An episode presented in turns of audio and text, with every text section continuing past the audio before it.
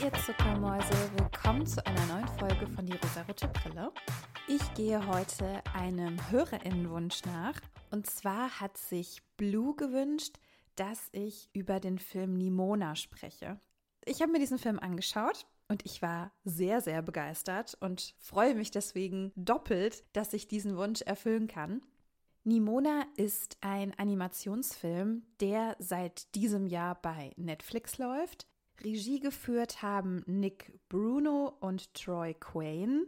Auch Drehbuch und Produktion waren zumindest den Namen nach, die ich so recherchieren konnte, alle männlich. Deshalb hat es mich umso mehr gefreut, weil ich ja immer so ein bisschen skeptisch bin, wenn ich nur männliche Namen lese. Dann habe ich immer ein bisschen Vorurteile und denke mir so, hm, ob das so gut wird. Aber ich glaube, das trifft tatsächlich nicht mehr auf alle Filme zu. Und es ist ja auch ganz gut, sich eines Besseren belehren zu lassen. In Nimona geht es um die gleichnamige Protagonistin, die eine Besonderheit hat und sich von anderen Menschen abhebt, damit aber unzufrieden ist. Was mir auch sehr doll aufgefallen ist, Nimona ist nicht die geradlinige Heldin, wie wir sie vielleicht aus anderen Filmen kennen. Sie taucht auch erstmal gar nicht als Heldin auf, wird das aber im Laufe der Geschichte, aber sie ist trotzdem nicht die, für die wir zu 100 Prozent mitfiebern. Oder zumindest ging es mir so. Ich fand sie total sympathisch, aber trotzdem hatte sie was an sich, was sie auch ein bisschen unsympathisch gemacht hat. Und ich finde das sehr spannend, dass mittlerweile Heldinnen genauso sein können, dass sie so ein bisschen komisch sein können und ambivalent und vielleicht auch erstmal irgendwie fies, aber dass wir dann trotzdem oder genau deshalb so Sympathie mit ihnen entwickeln können. Was mir als allererstes aufgefallen ist, in diesem Animationsfilm werden Menschen dargestellt und zwar unglaublich divers. Es gibt viele verschiedene Ethnien, die man sieht, sehr viele verschiedene Körperformen. Es ist alles auch sehr realistisch, es ist bunt und vielfältig und das war so der Punkt, wo ich schon komplett begeistert war. Wir steigen in die Geschichte erstmal ohne Nimona ein. Wir erfahren etwas über das Königreich, über das fiktive Land, in dem unsere Geschichte spielt und wir erfahren, wie dieses Land entstanden ist.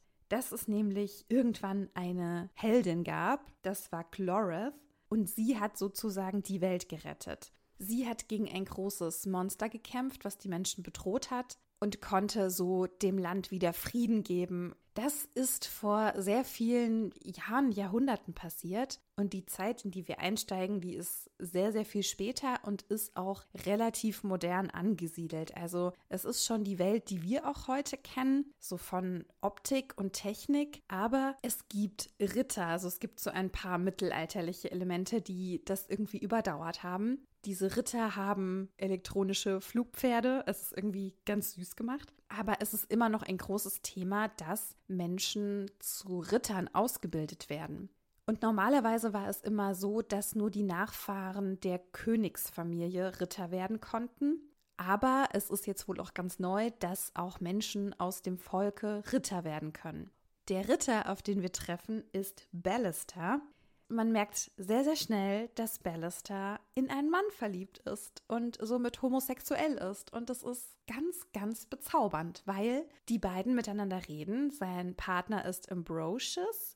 Sie sind ganz, ganz süß miteinander und sprechen sich Mut zu, weil Ballister zum Ritter geschlagen werden soll. Und das ist eine große Zeremonie und er ist ganz aufgeregt. Und er hat super viele Zweifel, weil er befürchtet, dass die Bevölkerung ihn nicht als Ritter akzeptieren wird, weil er eben kein Nachfahre, sondern ein Mann aus dem Volke ist.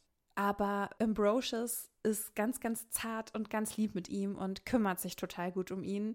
Die beiden haben wohl auch zusammen die Ausbildung gemacht und sich da kennengelernt. Und es ist einfach wunderschön, dass diese beiden ein Paar sind. Bei der großen Zeremonie zum Ritterschlag passiert allerdings etwas Schreckliches. In dem Moment, in dem Ballister zum Ritter geschlagen wird und er ein Schwert überreicht bekommt, sein Schwert nun eben ganz offiziell mit Stolz tragen darf, erscheint eine Kraft aus diesem Schwert und er tötet dabei leider die Königin. Er verliert auch einen Arm dabei, weil sein Partner Ambrosius ihn dann davon abhalten will, weiter auf sie zu zielen. Er kann es aber leider nicht verhindern, dass die Königin stirbt. Und damit ist Ballister der große Verräter.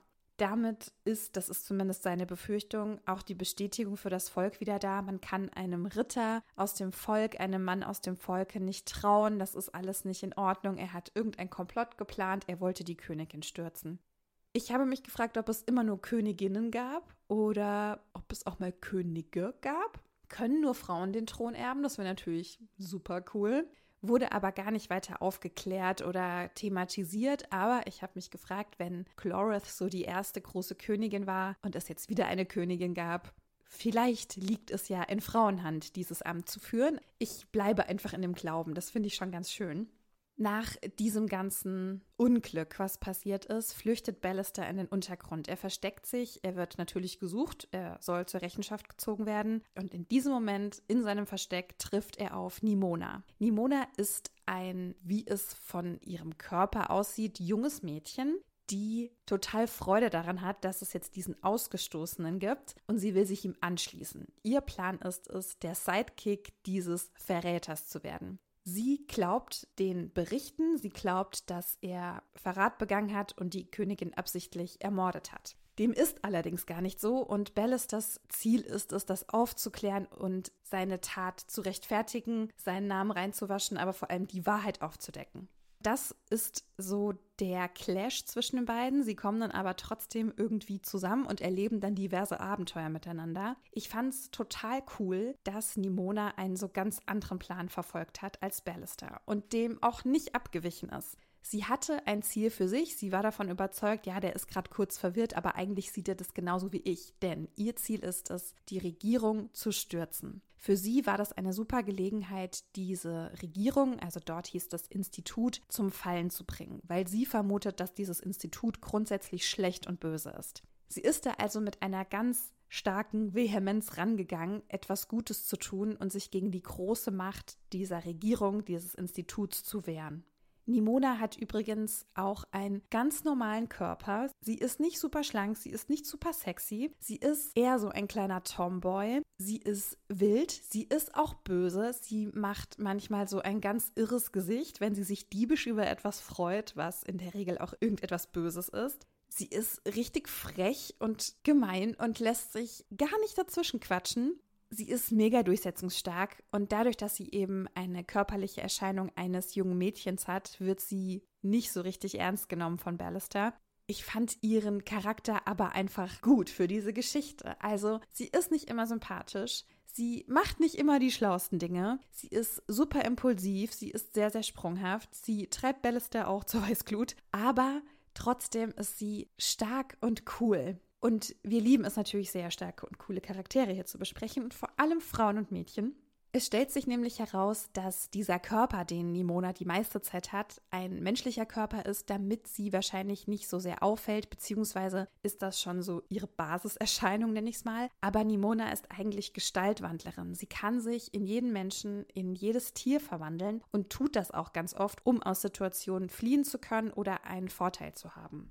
Im Laufe der Geschichte wird auch aufgedeckt, dass sie wohl die einzige Gestaltwandlerin ist, die es so gibt. Ich habe mich die ganze Zeit gefragt, das kann doch nicht sein, dass sie wirklich die einzige ist. Es muss doch mehr Menschen geben, die das können oder dieses Gen, nenne ich es mal, in sich haben. Aber sie scheint tatsächlich die einzige zu sein.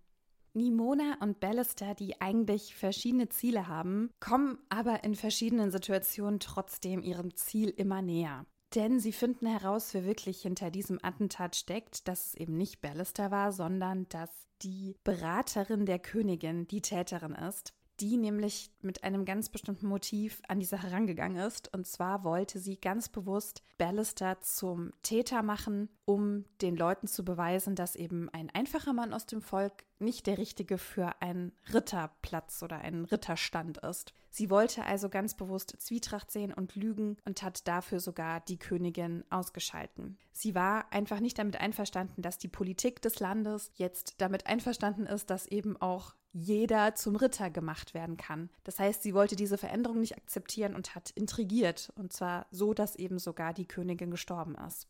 Das decken Ballister und Nimona auf. Sie decken aber auch noch die Geschichte von Nimona auf. Denn Nimona ist schon immer eine Einzelgängerin gewesen. Sie hat keine Freunde, keine Familie.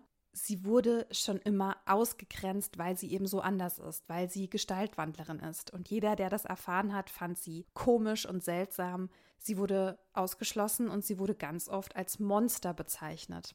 Und das ist ja nicht wirklich schön zu hören, wenn das eben alles ist, was du so aus deinem Umfeld hörst, dass du nicht willkommen bist und dass du ein Monster bist. Auch in Konflikten mit Ballister fällt dieses Wort immer mal wieder. Die Regierung, die auf der Suche nach Ballister ist, findet eben heraus, dass er mit ihr unterwegs ist und dass sie eine Gestaltwandlerin ist. Und auch sie sagen, sie ist ein Monster und wir müssen sie fangen und wir müssen sie unter Kontrolle bringen. Und das ist für Nimona ganz, ganz schwer, verständlicherweise. Im Laufe der Geschichte erfahren wir auch, warum sie dieses Misstrauen gegenüber des Instituts hat, warum sie sich rächen wollte an dem Institut, weil sie nämlich schon immer ausgegrenzt wurde. Nimona ist eine Gestaltwandlerin, die wohl sehr, sehr alt werden kann. Und wir finden heraus, dass sie das Monster war, das Chlorith, diese große, starke Königin, besiegt hat. Das heißt, Glorith hat Nimona bezwingen können und in Schach halten können und wurde dadurch zur Heldin dieses Königreichs, obwohl Nimona wahrscheinlich damals, genauso wie jetzt auch, keinerlei Gefahr für die Menschen ist, sondern einfach nur anders. Und es kommt noch ein weiterer Punkt hinzu, was diese Bezwingung des Monsters so furchtbar macht. Denn Nimona war auch schon als Kind immer sehr einsam. Sie hatte nie Freundinnen, weil sie eben durch ihre Andersartigkeit ausgegrenzt wurde. Und irgendwann gab es aber ein Mädchen, die sich mit ihr angefreundet hat. Und sie waren die allerbesten Freundinnen und sie haben sich total gut verstanden, immer gespielt. Da war eine ganz, ganz tiefe Freundschaft.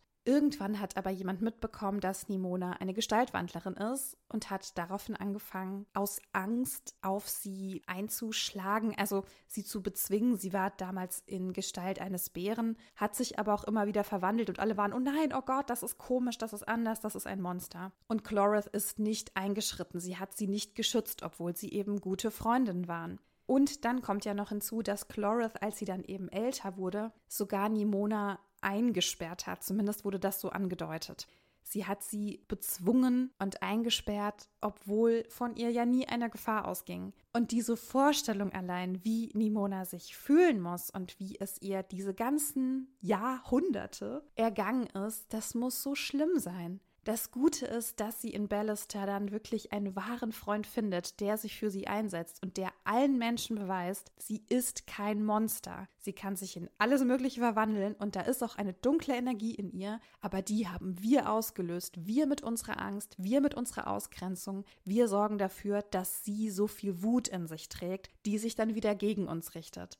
Und das war einfach total schön zu sehen, wie er sich dazu entscheidet, trotzdem an ihrer Seite zu sein, obwohl sie sich auch viel streiten, obwohl er auch gemein zu ihr ist und sie auch zu ihm. Aber er klärt dann sozusagen auf, auch mit Ambrosius zusammen, dass Nimona eben nicht dieses Monster ist, sondern dass sie einfach anders ist, aber trotzdem total wertvoll und wichtig und liebevoll das war auch etwas, wo mir die Beziehung zwischen Ballister und Ambrosius so gut gefallen hat, weil man merkt, Ambrosius kennt ja die Wahrheit nicht. Also er hat gesehen, mein Partner hat unsere Königin ermordet und er hat aber Zweifel und er will wissen, warum hat er das getan? Was ist da los? Auch als dann Nimona ins Spiel kommt, er weiß nicht so richtig, kann er jetzt seinem Partner noch vertrauen? Wohin entwickelt er sich? Mit wem hängt er ab? Was macht er? Ist er der Täter? Er hält aber trotzdem die ganze Zeit zu ihm. Er erkennt dann auch, dass die wahre Täterin, die Beraterin der Königin, die Bösewichtigin ist und dass sie diejenige ist, die etwas Böses vorhat und auch den Menschen schaden möchte, die eben in dieser Stadt, in diesem Königreich leben. Er erkennt das und er lässt auch nicht davon los, seinem Partner zu vertrauen und hält bis zum Ende zu ihm. Und das war auch so schön zu sehen, dass eben diese Liebe zwischen den beiden so stark ist, dass er das Vertrauen nicht verliert, obwohl ja alle Zeichen dagegen stehen, dass er seinem Partner noch vertrauen kann.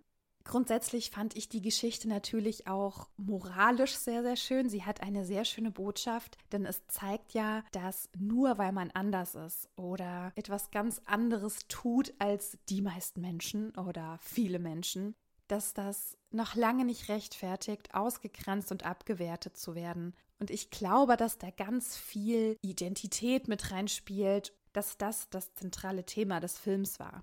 Dieser Film beruht auch auf Comics von einer Autorin namens Andy Stevenson. Andy definiert sich selbst als non-binary.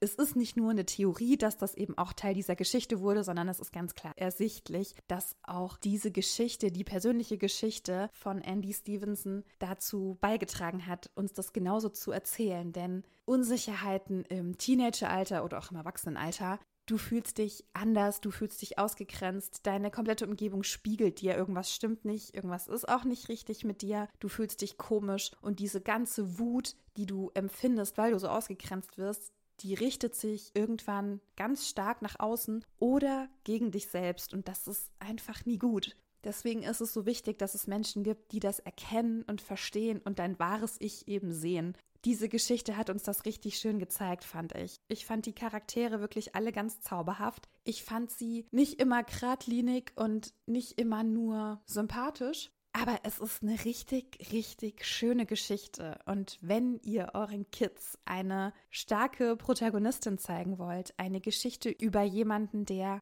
so viel Gegenwind erfahren hat und es dann aber schafft, mit den richtigen Menschen an der Seite wieder zu erblühen, um mal irgendwie sehr, sehr bildlich zu bleiben, dann schaut euch unbedingt Nimona an. Das ist wirklich ein ganz, ganz zauberhafter Film, in dem sexuelle Orientierungen oder Geschlechtsidentitäten nicht im Vordergrund stehen, aber doch unterschwellig mitschwingen und uns eben zeigen, wie positiv man das auch aufarbeiten kann. Schaut euch das an, das ist auch wirklich sehr, sehr lustig und auch diese ganzen Tiere, die Nimona sich verwandelt, die sind einfach super süß. Also vielen Dank für diesen Wunsch, Blue. Ich bin echt happy, dass ich diesen Film gucken durfte. Ich hätte ihn mir wahrscheinlich sowieso angeschaut, weil das Mausekind mich gebeten hat, das zu machen. Sie hatte ihn schon gesehen, war so, du musst den unbedingt gucken, der ist so toll. Ich hatte sehr viel Spaß. Es ist eine wunderschöne Geschichte, die unsere heutige Zeit abbildet, widerspiegelt und uns davon träumen lässt, dass es mehr Menschen gibt wie Nimona und Ballister, die zusammenhalten, obwohl sie so ein bisschen anders sind. Ja, ich hoffe, ihr hattet jetzt Spaß an dieser Folge. Ihr konntet ein bisschen was mitnehmen. Und wenn es eben nur die Empfehlung ist, an einem cozy Sonntag vielleicht diesen Film sie anzuschauen, es lohnt sich wirklich. Es lohnt sich auch, mir bei Instagram zu folgen und dort ein paar Kommentare dazulassen und Likes zu vergeben. Ihr könnt den Podcast fast überall bewerten. Also wenn ihr ihn auf einer Plattform hört, wo man eine Bewertung dalassen kann, würde ich mich mega über fünf Sterne freuen. Ich würde mich auch freuen, wenn ihr die Folge weiterleitet und allen davon erzählt, wenn ihr es auch so wichtig findet, dass feministische Themen mehr gehört und gesehen werden. Wenn ihr Lust habt, könnt ihr mir auch sehr gerne Vorschläge schicken. Ich freue mich sehr, wenn ich einen Auftrag habe. Ich wünsche euch eine wunderschöne Zeit, ihr kleinen Mäuse. Habt eine tolle Woche, wo auch immer ihr gerade seid. Wir hören uns in der nächsten Woche wieder. Bis dahin, ihr Mäuse.